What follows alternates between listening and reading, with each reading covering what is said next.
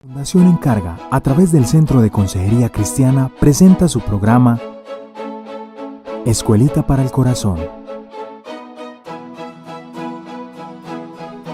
Porque el corazón del problema es el problema del corazón. Sean todos bienvenidos. Bienvenidos todos a nuestro tercer capítulo de Escuelita para el Corazón en nuestra quinta temporada titulada ¿Usted qué haría? Bueno, estamos nuevamente acá con nuestro invitado especial consejero. Pero sobre todo un amigo más. Sí, un amigo más. Eh, ¿Cómo estás, Pastor? Bien, bien, vale, gracias a Dios. Bien, contento de estar nuevamente aquí, esperando que este nuevo capítulo sea de edificación para todos aquellos que nos ven ahí desde sus casas o nos escuchan a través de las también de las plataformas de audio. Así es, bueno, hoy ya estamos en nuestro tercer capítulo, emocionados de de ya haber tenido unos temas que sabemos que han sido de mucha edificación y más que sabemos que los hicimos parte a ustedes de, de esta temporada. Y bueno, hoy venimos con un nuevo caso en usted que haría. Entonces, queden acá hasta el final. Esperamos que lo estén viendo todo, que estén tomando nota, que estén aprovechando todos esos recursos de preguntas, de pasajes bíblicos, de recursos adicionales que estamos recomendando al final. Entonces, bueno, todo esto lo estamos haciendo con mucho amor y con mucha esperanza de que todas las personas se puedan eh, sentir involucradas y puedan tomar esto como parte de su proceso de enseñanza. Bueno, entonces empecemos. A lo que vinimos. A lo que vinimos. Bueno, hoy tenemos el caso de Amalia, un caso que nos llegó en nuestras redes sociales de una de nuestras eh, seguidoras. Entonces, voy a proceder con la lectura para que miremos qué nos tiene por decir nuestro consejero. Bueno, Amalia es una mujer de 28 años que lleva dos años casada con su quien fue novio durante ocho años. Sin embargo, durante estos dos años de matrimonio, su esposo le ha sido infiel en dos ocasiones. Ella actualmente se quiere separar porque ya no confía en él y siente repudio cuando lo mira. Su esposo dice estar arrepentido, pero la primera vez que lo hizo dijo lo mismo y sin embargo volvió a ser infiel. Bueno, ese es nuestro enunciado del caso que nos corresponde en este tercer episodio. Entonces, bueno, aquí vamos con la gran pregunta. ¿Usted qué haría? Muy bien, bueno, antes de, hablar de lo que yo haría como consejero, eh, vamos a repasar un poquito el caso porque la idea es que podamos tener fresquito lo que acabaste de leer y lo recordemos. Es una mujer, 28 años, se casó con quien había sido su novio, tuvieron 8 años de noviazgo, Llevan dos años de matrimonio y en estos dos años de matrimonio esta es la segunda oportunidad en la que él le ha sido infiel a ella, ¿verdad? Eh, él dice estar arrepentido, eso comunica, pero ella manifiesta ya un repudio y un rechazo hacia él. Entonces, eh, y la razón porque de esto es que ella no le cree, porque la primera vez que lo hizo también manifestó estar arrepentido y volvió y reincidió en su pecado de adulterio. Así que bueno, ese es el caso que tenemos por delante. Con esto en mente, pues creo que de nuevo, y, seguramente en los casos vamos a ser reiterativos en esto, una de las cosas, Valentina, que necesitamos aprender como consejeros es a desarrollar el hábito y la destreza de, realizar buenas preguntas. Un consejero bíblico debe ser un experto en preguntas, más que en afirmaciones.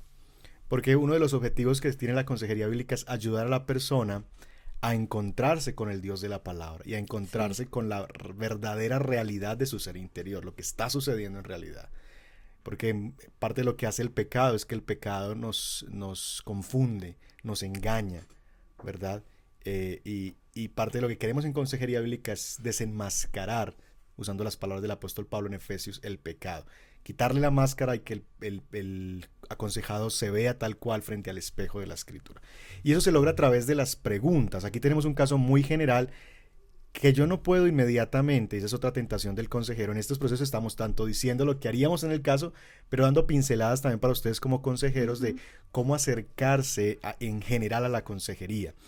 Y uno de los elementos que es muy importante es el aconsejado cuando viene a la sala te va a decir lo mínimo necesario porque tiene vergüenza, porque no quiere entrar en detalles, porque es muy doloroso hablar de eso, y más en un caso de estos. Entonces van a decir, mira, cosas como estas. Estos son cuatro líneas y, muchas veces el consejero ya no sabe qué más hacer y lo que hace inmediatamente, escucha cuatro líneas de narración, que es quizás menos de un minuto, es inmediatamente dar consejo.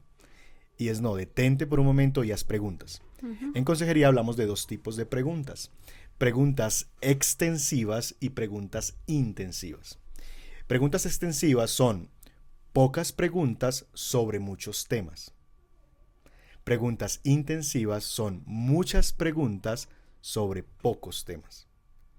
Y esos dos tipos de preguntas son las que nosotros vamos a desarrollar siempre en una consejería, sobre todo en primera sesión, para tratar de conocer más de qué hay detrás. Así que con eso quisiera plantear algunas posibles preguntas que yo haría en un caso como esos para conocer mejor de qué se trata esta situación.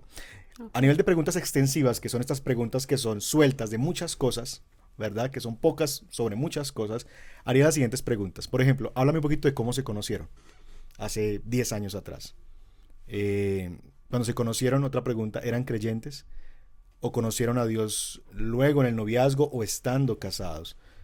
Ah, ¿Cómo fue su vida sexual durante el noviazgo? Fue un noviazgo muy largo, ocho años. Quisiera saber si, si, si vivieron su vida sexual en ese noviazgo o si quizás se guardaron para el Señor hasta el matrimonio en caso de que fueran creyentes y vivieran en fidelidad al Señor.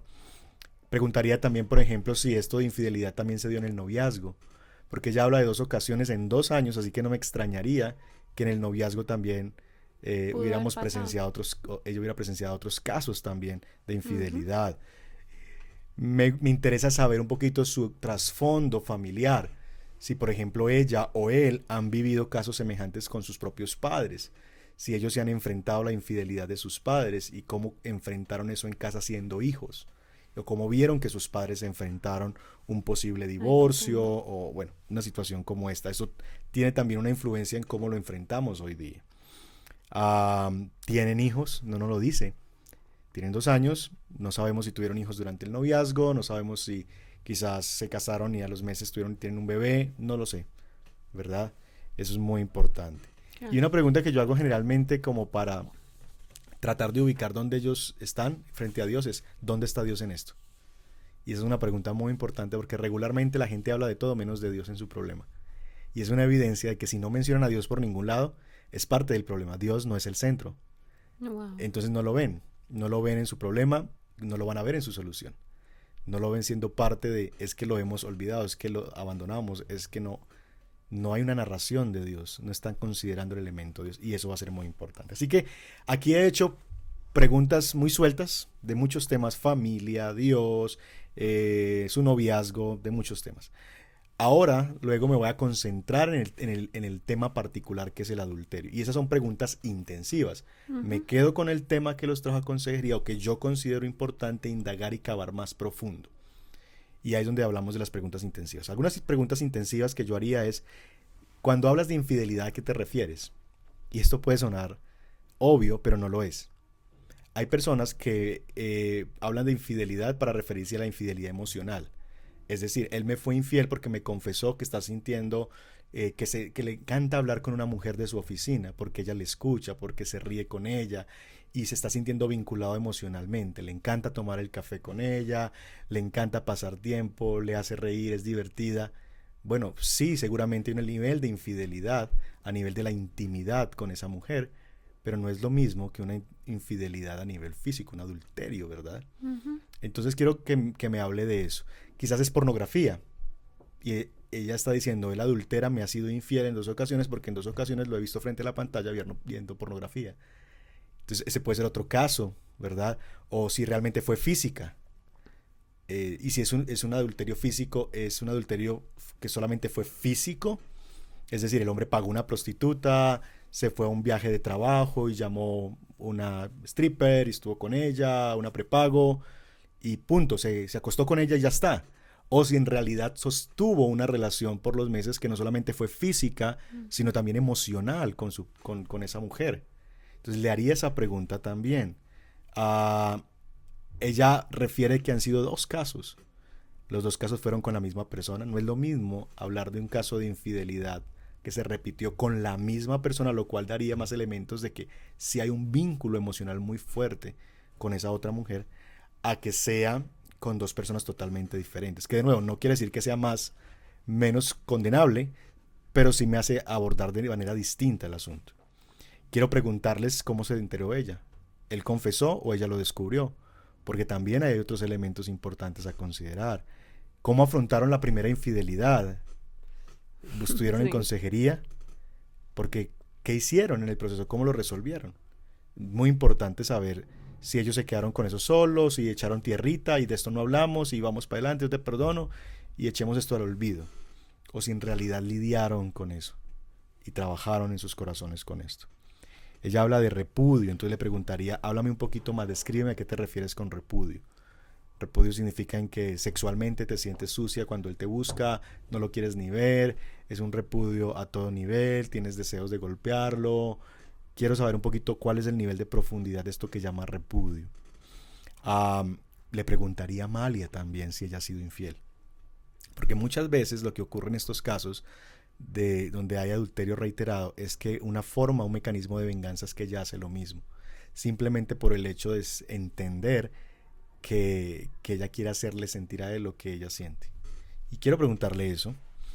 Si el esposo está en consejería, porque no sabemos eso, aquí es un caso como que alguien más observó esta situación, pero si el esposo está viniendo a consejería, yo le haría también unas preguntas muy puntuales a él sobre este tema. ¿Qué piensas de lo sucedido? Quiero entender cómo lo percibe él, hasta dónde él ve la gravedad del asunto. Si él empieza a, crear justificaciones, por ejemplo, el elemento hijos. Si es una mujer que tiene un hijo, que es un bebé, regularmente el hombre que adultera pone eso como, como una causal de su infidelidad. Es que desde que tenemos el bebé ella ya no tiene intimidad conmigo, pastor, ¿verdad? Es que ella ya no quiere acostarse conmigo, todo es el bebé, todo el tiempo es el bebé, ¿verdad? Yo llego y lo único que, que ella quiere es estar con el bebé. Entonces, pastor, uno tiene sus necesidades, así que yo quiero ver cómo él, cuál es su lenguaje y qué comunica con eso. Quiero que él me ayude a entender cuál es el problema, según su narración quiero que me responda la pregunta, ¿qué estás dispuesto a hacer para resolverlo? ¿Qué quieres hacer? ¿Qué estás dispuesto a hacer? Y ver realmente el grado de su arrepentimiento. Y en ese sentido yo quiero que él defina qué es arrepentimiento. Y quiero darle un elemento para ver de nuevo el involucramiento de Dios en su, en su narración y es, adulteraste contra Dios. Y darle esa frase a él, tú adulteraste contra Dios. ¿Qué piensas de eso? Esa pregunta conecta con un elemento muy importante en el adulterio y la infidelidad y es que la mayoría de la gente lo ve siempre como un problema horizontal y no como un problema vertical. Y esa pregunta me va a ayudar a ver cómo lo ve él, si él en realidad lo percibe así. Esas serían algunas preguntas que yo haría inicialmente para entender mejor frente a qué estamos. Ok, me gustaría, pensando en, las preguntas, em, plantearte aquí la situación de personas eh, que viven esta situación y tienen otras personas alrededor que podemos observar esos casos o que no sé, eh, son amigos o son conocidos de unos amigos y están viviendo esta situación, pero la iglesia no está involucrada de alguna manera mm. por diversas situaciones. Puede ser que no sean creyentes eh, consagrados, digamos, a la congregación, eh, al reunirse, al tener discipulado con pastores, con amigos, con hermanos, pero son otras personas de afuera los que, los que ven esta situación y quieren ayudar. ¿Cómo podemos em, de alguna manera u otra vincularlos? O llevarlos también a ver si la iglesia o conocer razones para ver cómo está la iglesia acá en esta situación. El rol de la iglesia es fundamental. Por eso eh, quería hacer la pregunta de cómo manejaron la primera ocasión. Porque lo que ocurre regularmente en esto es que las personas no ven a la iglesia como una aliada, sino como una enemiga que les va a aplastar. Y no ven que la iglesia tiene un deseo de rescatar la oveja, sino de, con, toda, con más razón según ellos, darle la espalda, la espalda. Entonces, ayudar a los hermanos a considerar que ellos necesitan involucrar a su iglesia local en esto, con el objetivo de ser ayudados. Si la iglesia no les ayuda, les da la espalda o lo que sea, entonces buscar a través de amigos creyentes que puedan recomendarles una iglesia o un centro de consejería donde puedan apoyarles de una manera adecuada. Porque la iglesia está para eso, la iglesia es un hospital para enfermos, Así es. ¿verdad? Y si la iglesia, en la iglesia no somos capaces de restaurar y lidiar con estas cosas difíciles, pues entonces ¿en dónde va a ir a las, van a ir las personas? Así que necesitamos, y por eso la importancia de lo que hacemos como encarga, y es, queremos ayudar a los pastores de las iglesias, porque muchas veces es que no es falta de interés, es que no saben cómo lidiar con algunos asuntos. Y entonces se los mandamos a agentes externos, a los expertos, que ellos lidien con eso. Pero es un tema de, por un lado, facilidad a veces, tristemente, pereza, de no tener querer estudiar y, y, involucrarme emocionalmente, pero a la vez también es como la, la ignorancia, es que no sé en realidad cómo hacerlo. Y para eso existen recursos como los que estamos desarrollando para dar herramientas que puedan proveer a iglesias y pastores eh, mecanismos para ayudar efectivamente a sus congregaciones. Ok, sí, me parece muy importante porque creo que, bueno, personalmente empezando desde mí creo que he estado en situaciones en las que uno conoce de otras personas, pero uno dice, ¿qué hago? ¿Dónde, dónde los recomiendo? ¿A quién los recomiendo? Eh, ¿Dónde les puedo decir que vayan? Como para que puedan ser ayudados y, y pueda alguien, como dice la palabra, ayudarles a sobrellevar las cargas. Que eso es lo que la palabra nos manda, que llevemos los unos las cargas de los otros. Pero tristemente vemos muchos casos en la iglesia y fuera de la iglesia donde eh, hay personas que, o sea, no encuentran dónde refugiarse, no encuentran dónde eh, tener un consejo lleno de amor, de compasión, de escucha. Entonces me parece muy importante para que podamos eh, decirle a las personas eso. O sea, no estás solo cuando no sabes a quién recomendar y también cuando las personas están solas y tú quieres ayudar y a veces te sientes como impotente. Entonces eso me parece súper importante. Así es. Bueno, la siguiente pregunta, ¿qué texto de la escritura usarías para ayudarles? Bueno, como dije, eh, lo he dicho en los casos anteriores, en la primera sesión, la instrucción bíblica debe dirigirse principalmente a dar esperanza, ¿verdad? Textos que puedan dar esperanza. Yo regularmente a una primera cita nunca llego con un texto predeterminado. Es decir, yo no sé qué les voy a decir. Y la razón es muy sencilla. Porque no sé qué me voy a encontrar. Regularmente aquí lo que hacemos, que nos ayuda un poquito en el centro de consejería, es que tenemos un formulario previo que las personas llenan para pedir consejería y nos describen a grandes rasgos cuál es su situación y por qué están pidiendo consejería. Eh, y eso nos da un norte, ¿verdad? Por ejemplo, seguramente algo como esto es lo que nos encontraríamos en un formulario, una descripción muy general y aún más breve del caso. Entonces yo nunca llego a la consejería sabiendo, ya sé lo que les voy a decir. Y en parte también es, además de que desconozco, y aunque conociera un poquito, porque las preguntas me van a dar el norte. Es decir, las preguntas me van a, dar a conocer por dónde está corriendo el agua. Y depende lo que yo vea a través de las respuestas a las preguntas que yo he hecho, entonces voy a considerar qué es lo que quiero decirles en esa primera sesión. Normalmente es esperanza, pero quizás lo que quiero decir ahí es porque quizás por lo que veo será la única vez que los voy a tener porque con lo que he escuchado no van a volver a consejería. Entonces quiero quizás predicarles el Evangelio inmediatamente allí. O si no los veo viendo la gravedad de su situación, sino simplemente, bueno, yo vengo aquí porque pues todos tenemos problemas, hay que mirar qué hacemos. Ella me dijo que viniera. Trato de hacerle consciente de la gravedad de su pecado. Entonces con esa claridad en mente, yo dirigiría en un caso como este mi instrucción bíblica de la siguiente manera usaría el texto de e-, Ezequiel 16, que es un texto eh, supremamente conmovedor. Ezequiel 16 lo pueden leer en su casa más adelante. Es la queja de Dios hacia Israel. A partir de la visión que Dios tiene de Israel como una novia. Y Dios dice, Israel, yo te recogí cuando no eras nadie, te puse adornos, te vestí de lino fino, y tú le abriste las piernas a cuanto Dios se te aparecía. Y adulteraste y te prostituiste pecando contra mí. Ahora, la imagen que describe Ezequiel es, de nuevo, es muy conmovedora porque presenta a un Dios que ve a Israel como su cónyuge y a un Dios que está dolido por la traición. Y yo haría, usaría este texto porque normalmente en un adulterio el ofensor solo puede ver la dimensión horizontal de su pecado. Qué embarradas, yo, yo pegué contra mi esposa, claro, ¿cómo se debe estar sintiendo ella? Yo soy de lo peor, mis hijos. Y ve esa dimensión horizontal, pero le cuesta pensar en que ha pecado contra Dios, que él en realidad en su pecado, como lo hizo Israel, Israel no fue que adulteró porque pues e, es una analogía, ¿verdad? La relación de Dios como, es, como esposo, Israel como su esposa, es una analogía. Pero Dios dice, cuando Israel peca, está adulterando contra mí. El aconsejado eh, que se siente culpable llega dispuesto a hacer lo que sea para no perder su hogar. Pero no siempre llega dispuesto a hacer lo que sea para recuperar su relación con Dios. Y es la razón por la que yo siempre le pregunto, ¿estás dispuesto a caminar conmigo aunque tu matrimonio no se salve?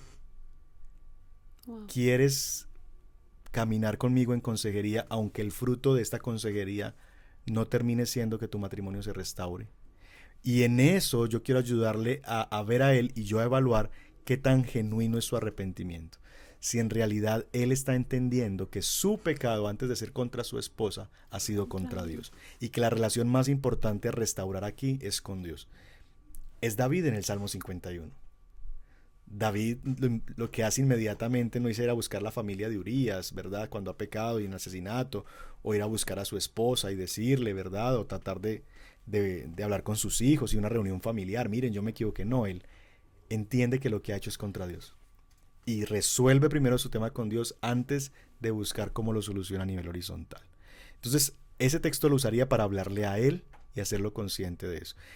Usaría el mismo texto, pero en los versos finales, en Isaías, en Ezequiel 16, versos 61 en adelante, para hablarle a Amalia de un Dios que conoce lo que es la traición y un Dios que se ha sentido como se siente ella, dolido, cuando le ha dado a alguien todo su juventud, en el caso de ella 10 años a un hombre, 10 años, una mujer de 28 años que desde los 18 siendo una jovencita se entregó en alma a ese hombre y le dio todo a ese hombre y ese hombre la traicionó. Y quiero darle ese texto para que sepa que Dios se, se ha sentido así con Israel, que le dio todo, su pacto, su nombre, su gloria, e Israel lo despilfarró entregándose a cuanto Dios encontraba en el camino y que ella pueda ver a un Dios cercano que se identifica con eso. Pero también porque yo quiero que ella no solamente comparta el sufrimiento o vea que Dios comparte su sufrimiento, sino que quiero que ella pueda compartir también la gracia de Dios que se ve en Ezequiel 16. Porque Dios al final de la historia dice que va a renovar el pacto con su pueblo, que los va a amar, como dice también en Oseas, de pura gracia. Que ella no solamente se identifique con el Dios sufriente, que puede entender su dolor, sino que dé un paso más y es Amalia, tú puedes ahora identificarte con el Dios que extiende una gracia que el otro no merece, que da una milla más, que puede amar al que no merece ser amado y que así como Dios, ella pueda quizás renovar con la ayuda de Dios del Espíritu Santo su amor a su esposo infiel.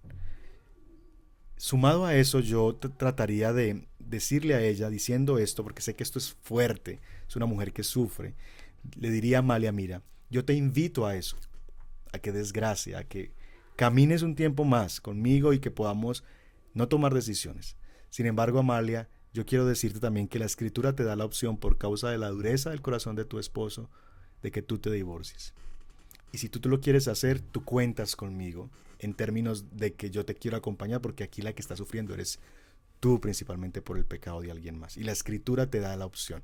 Ahora, lo que yo te diría es, teniendo tú la opción de hacerlo, no lo hagas todavía.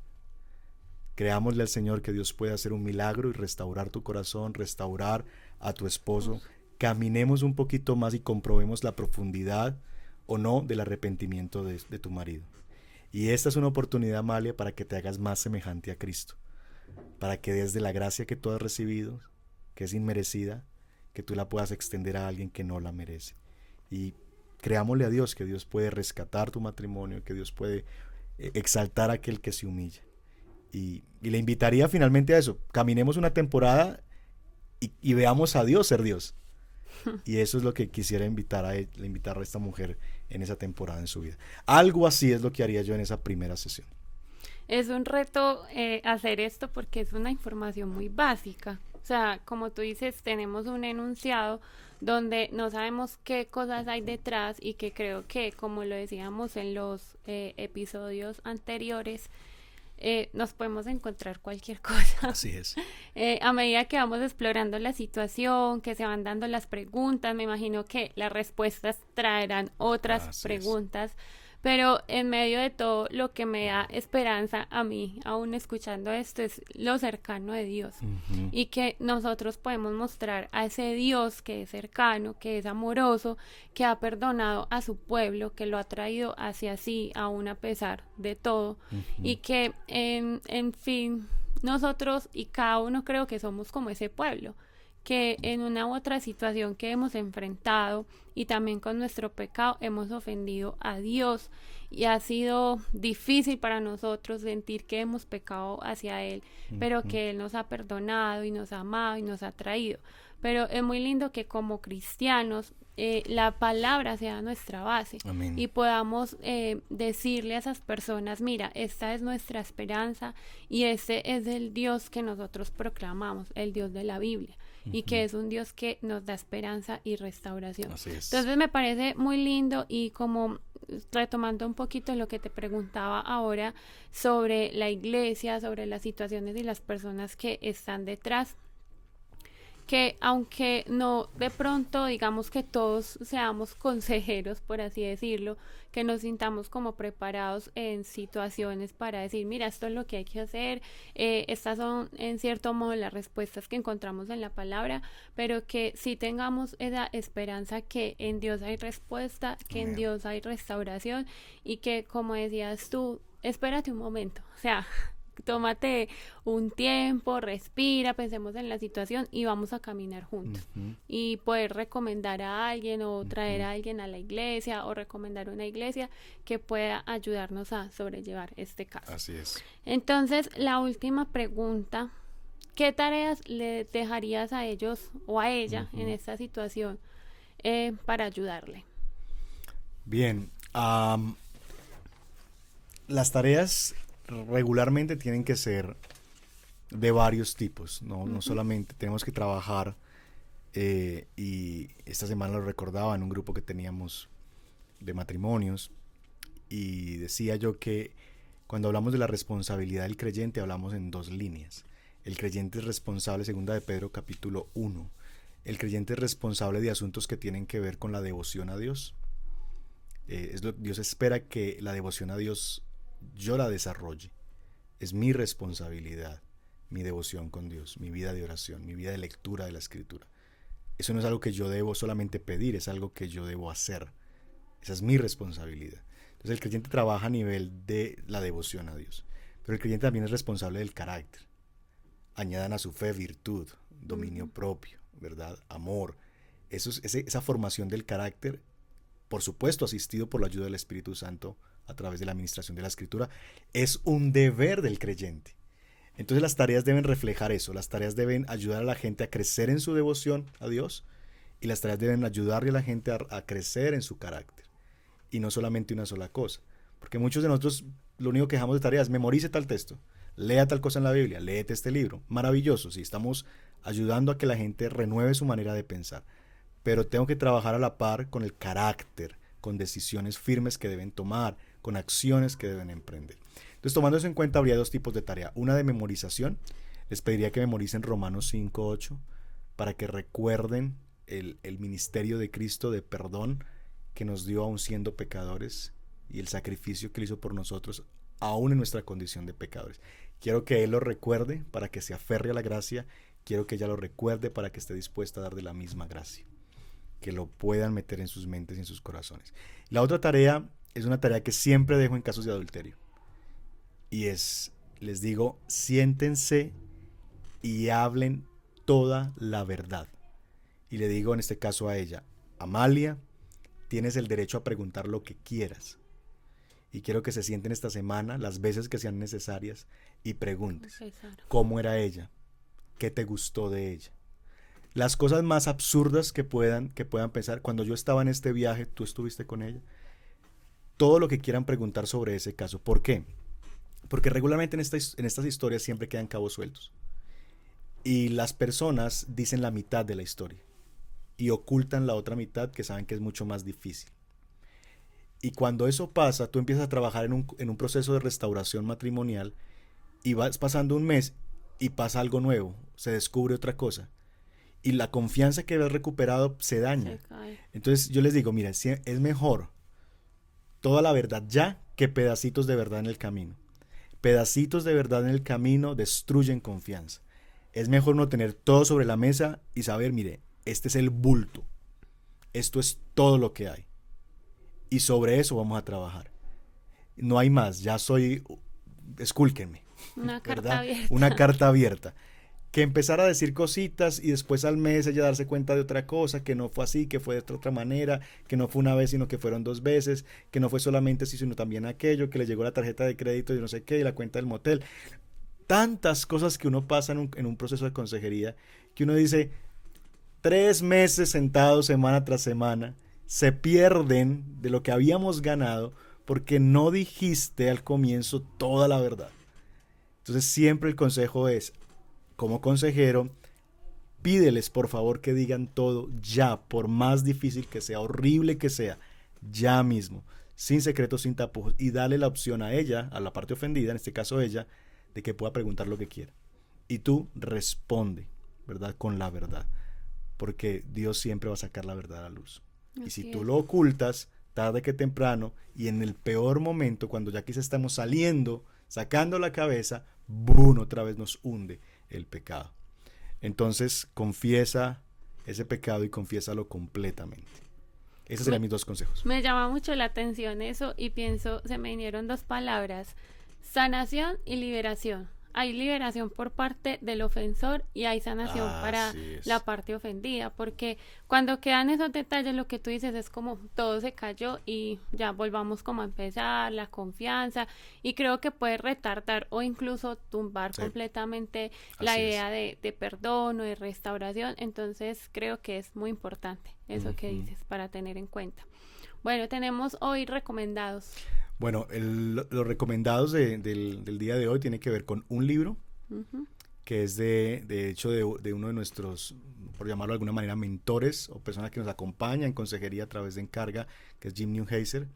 Él ha escrito un libro muy, muy, muy precioso que se llama Matrimonio, Divorcio y Nuevo Matrimonio, que nos ayuda a entender un poquito cómo lidiar con estos asuntos del divorcio, qué dice la escritura y todas estas preguntas que hay alrededor de, de, estos, de estos temas que, que realmente son tan complicados en la vida de pareja. Y, libros que yo diría que otro libro que pudiera recomendar tiene que ver con matrimonio. Para mí el mejor libro de matrimonios que yo he leído y que conozco es Matrimonio Sagrado. Ese libro es un libro espectacular que puede ayudar a mucho a las parejas a entender el propósito de su matrimonio. Así que esos dos recursos en cuanto, en cuanto a libros. Ok. Eh, yo también quiero dar una recomendación. Adelante. Eh, bueno, para mí, hasta el momento de matrimonios ha sido cuando pecadores dicen acepto. Me parece increíble ese libro y trata, bueno, en cierta parte, habla un poco sobre este tema, bueno, y sobre todos, que creo que te ayudan a examinar mucho el corazón en todas las situaciones a las que posiblemente te puedas enfrentar en tu matrimonio y algo básico que me parece increíble del libro es que te plantea de entrar a la pregunta, o sea, para ti, ¿quién es Dios? ¿Cómo mm, vives mm. tu teología? ¿Cómo vives tu cristianismo? Y creo que lo tocábamos hace poco en algo en lo que estábamos, es que todo nace de ahí. Y lo que tú decías al principio, ¿dónde está Dios en todo esto? Entonces, eh, me parece súper clave que en este matrimonio, incluso en los que no estén en una situación así, que podamos recordar si Dios es nuestro centro y nuestro centro y Dios, dónde está Dios en medio de todas las situaciones que vivimos. Entonces es una invitación muy linda y unos recursos excelentes para que tengamos ahí. Y creo que también recordarles que en el nivel 2 de nuestro entrenamiento, los temas de familia están ahí y están desarrollados de manera preciosa. Entonces, si tú no has hecho todavía la capacitación a través de, de, nuestro ministerio en Consejería Bíblica, pues te invitamos a que preguntes ahí por el interno y con mucho gusto podemos darte más información porque tenemos módulos precisamente que nos ayudan a tener esta información y, y poder tener más herramientas para ayudar publicidad pagada. sí, allí, allí tenemos un intensivo, eso sí es un intensivo en el módulo de matrimonio, o sea, todo el tema que quieras de matrimonio para que aprendamos mucho. Entonces, bueno, para llegar ahí tienes que hacer el uno. Entonces te invitamos. Por ahí estaremos anunciando prontamente fechas eh, para nuevamente ofrecer este certificado en consejería bíblica que gracias a Dios ha llegado a muchas personas y ha sido de mucha bendición. Así es. Entonces, bueno, nuestro recomendado, ya resolvimos todas las preguntas y hasta aquí hemos llegado en el día de hoy. Muy bien, muchas gracias por acompañarnos. Y bueno. Nos vemos en la próxima oportunidad. sí, gracias a todos por estar con nosotros. Recuerden, muy importante, recomienden este recurso a alguien que crea que lo necesite, que le pueda servir, que le pueda ayudar de algo, que esa es nuestra intención. Más que creo que darnos a conocer, creo que pueda esto servir para que el pueblo de Dios siga creciendo y la sana doctrina, que es todo en base a la palabra, pueda seguir extendiéndose en nuestros grupos, en nuestras iglesias y en nuestro día a día. Así que sí, ahora sí, muchas gracias a todos por estar con nosotros y bueno, síganos en todas nuestras redes sociales si no lo has hecho. Allí estamos compartiendo constantemente recursos que te van a ayudar, que puedes compartir con otros y bueno, nos vemos en el próximo episodio de ¿Tú qué harías? Gracias, chao, bendiciones. Gracias por acompañarnos. Esperamos que este episodio haya sido de bendición para tu vida. No olvides, suscríbete al canal te esperamos en nuestra próxima entrega.